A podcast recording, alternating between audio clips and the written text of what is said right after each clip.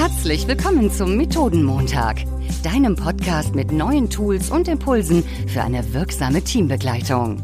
Entdecke jede Woche neue Methoden für deine Workshops, Meetings und Retrospektiven gemeinsam mit deinen Gastgebern Florian und Jan. Hallo lieber Jan. Moin, moin, lieber Florian. Jetzt geht's wieder los mit den Podcast Methodenmontag und wir haben eine ganz tolle Kollegin heute hier, die mit uns im agilen Chapter von RTL Publishing ist. Und wir wollen euch weiter Methoden beibringen, bei denen es darum geht, als Team zusammenzuwachsen und sich kennenzulernen. Wer ist denn heute hier? Heute haben wir nämlich die wunderbare Teambuilding Tanja hier, unsere Kollegin Tanja, die uns auf dem agilen Offsite mit einer Teambuilding Methode überrascht und erfreut hat. Liebe Tanja, bevor wir über die Methode sprechen, magst du dich für diejenigen, die euch in der, äh, die dich in der anderen Folge noch nicht gehört haben, einmal kurz vorstellen? Ja, moin Florian und Jan, äh, schön wieder bei euch zu sein. Ich äh, stelle mich natürlich sehr gerne vor, das habe ich bei der ersten Folge mit euch nämlich total versäumt, äh, bei lauter Vorfreude.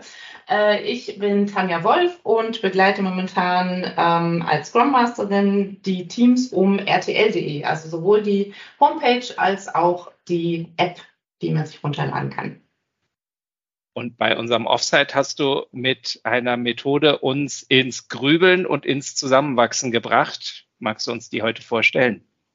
Sehr, sehr gerne. Das war eine Methode, die äh, sehr gemischte Gefühle hervorgerufen hat, aber dann hinterher doch einen sehr positiven Anklang gefunden hat, dann in der gesamten Runde, äh, weil sie sich ähm, etwas anders, auf eine etwas andere Art und Weise den Themen nähert. Und zwar geht es darum, ähm, dass man als Teambuilding-Methode oder auch in Vorbereitung auf ein, ein neues Projekt oder Workshops ähm, mit den Teams zusammen äh, versucht, sich über verschiedene Fragestellungen anzunähern an dem Bereich, über den man gerade reden möchte. Und äh, das Ganze funktioniert äh, nicht in schriftlicher Form oder mündlicher, wie man das sonst macht, sondern im kreativen Sinne über die künstlerische, ähm, zeichnerische Ader. Du sagst schon so schön gemischte Gefühle. Du hast uns damals gesagt, ihr, ihr malt das jetzt mal. Und da, da war bei mir direkt, oh Gott, ich kann doch gar nicht malen. Aber es hat trotzdem gut funktioniert. Wie ging's? Genau, ähm, im Endeffekt ist das Ganze sehr simpel. Man bereitet vier Fragen vor, die kann man entweder als Moderation selbst bestimmen oder wer, wer, Lust hat, das Team zu integrieren, kann natürlich auch gemeinsam die vier verschiedenen Fragen ähm, festlegen, mit denen man sich dann bespaßen möchte. Wenn man jetzt zum Beispiel als Gruppe startet, dann könnte man so Fragen nehmen wie, was bringst du persönlich mit in die Gruppe ein? Was brauchst du von der Gruppe, um gut arbeiten zu können? Aber vielleicht auch was Persönliches, ne? also was sind so deine Hobbys oder was hast du für eine Vision für die Gruppe? Und dann nimmt man eben diese vier definierten Fragen und diese versucht man jeder für sich äh, im Stillen zu beantworten. Und zwar eben, wie gesagt, nicht mündlich oder schriftlich, sondern rein zeichnerisch.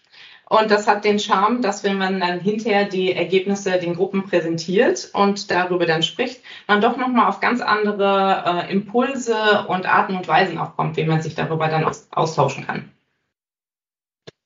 das hat bei allen Vorbehalten, die wir irgendwie hatten, mit ich kann doch nicht zeichnen, wunderbar funktioniert bei uns, weil selbst diejenigen, die künstlerisch überhaupt nicht talentiert gewesen sind, haben es hingekriegt, ihre Antworten irgendwie in Bildform auszudrücken.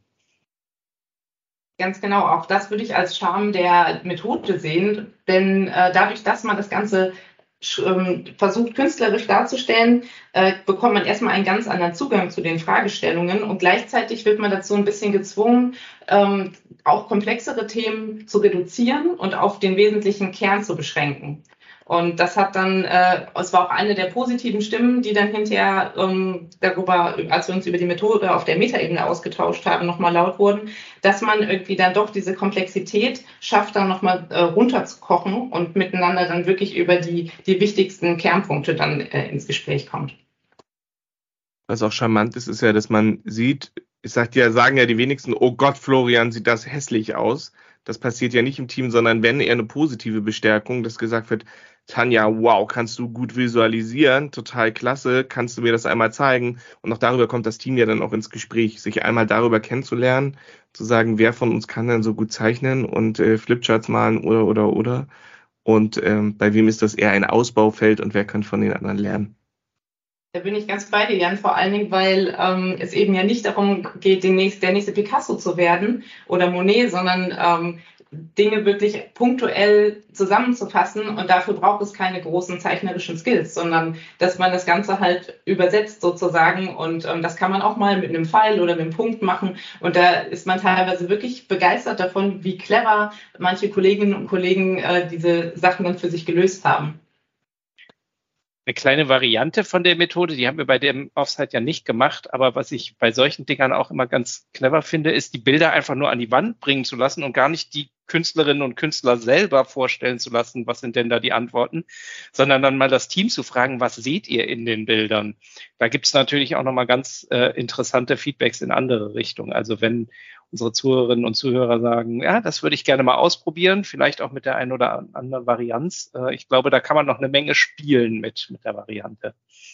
Definitiv. Also auch wenn es zum Beispiel darum geht, das Ganze dann nicht vor Ort stattfinden zu lassen, ähm, kann man natürlich auch gucken, dass man dann zum Beispiel über den Tablet das Ganze dann ähm, äh, zeichnerisch darstellt oder wenn es wirklich darum geht, ein bisschen Spaß auch mit reinzubringen, dass man wirklich mit der guten alten Maus dann auch anfängt zu malen oder mit dem Mauspad und dass dann je schrebbeliger und äh, uriger es wird, umso unterhaltsamer wird das Ganze auch. Oder man kann auch alternativ mit Memes und GIFs einfach arbeiten. Das ist natürlich dann eine ein bisschen einfache Variante, aber auch das hat hier eine, eine kreative Transferleistung innen großartig.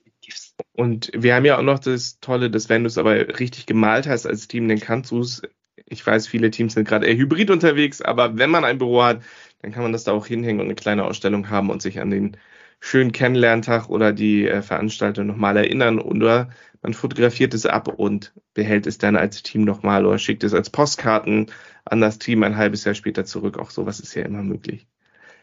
Tanja, vielen, vielen Dank für diese tolle Methode. Mir hat es total Spaß gemacht. Florian? Ich möchte auch Tanja danken und zwar in doppelter Hinsicht. Also A, dass sie uns, äh, mich zumindest, auf unserem Offsite mit der Methode ein bisschen an den Rand der Komfortzone gebracht hat und B, dafür, dass du die, diese tolle Methode heute auch nochmal im Podcast vorgestellt hast. Lieben, lieben Dank. Sehr, sehr gerne, ihr zwei. Und wir, liebe Zuhörerinnen und Zuhörer, hören uns nächste Woche wieder bei einem neuen Methodenmontag mit einer neuen Methode. Und bis dahin Tschüss. Tschüss. Macht's gut.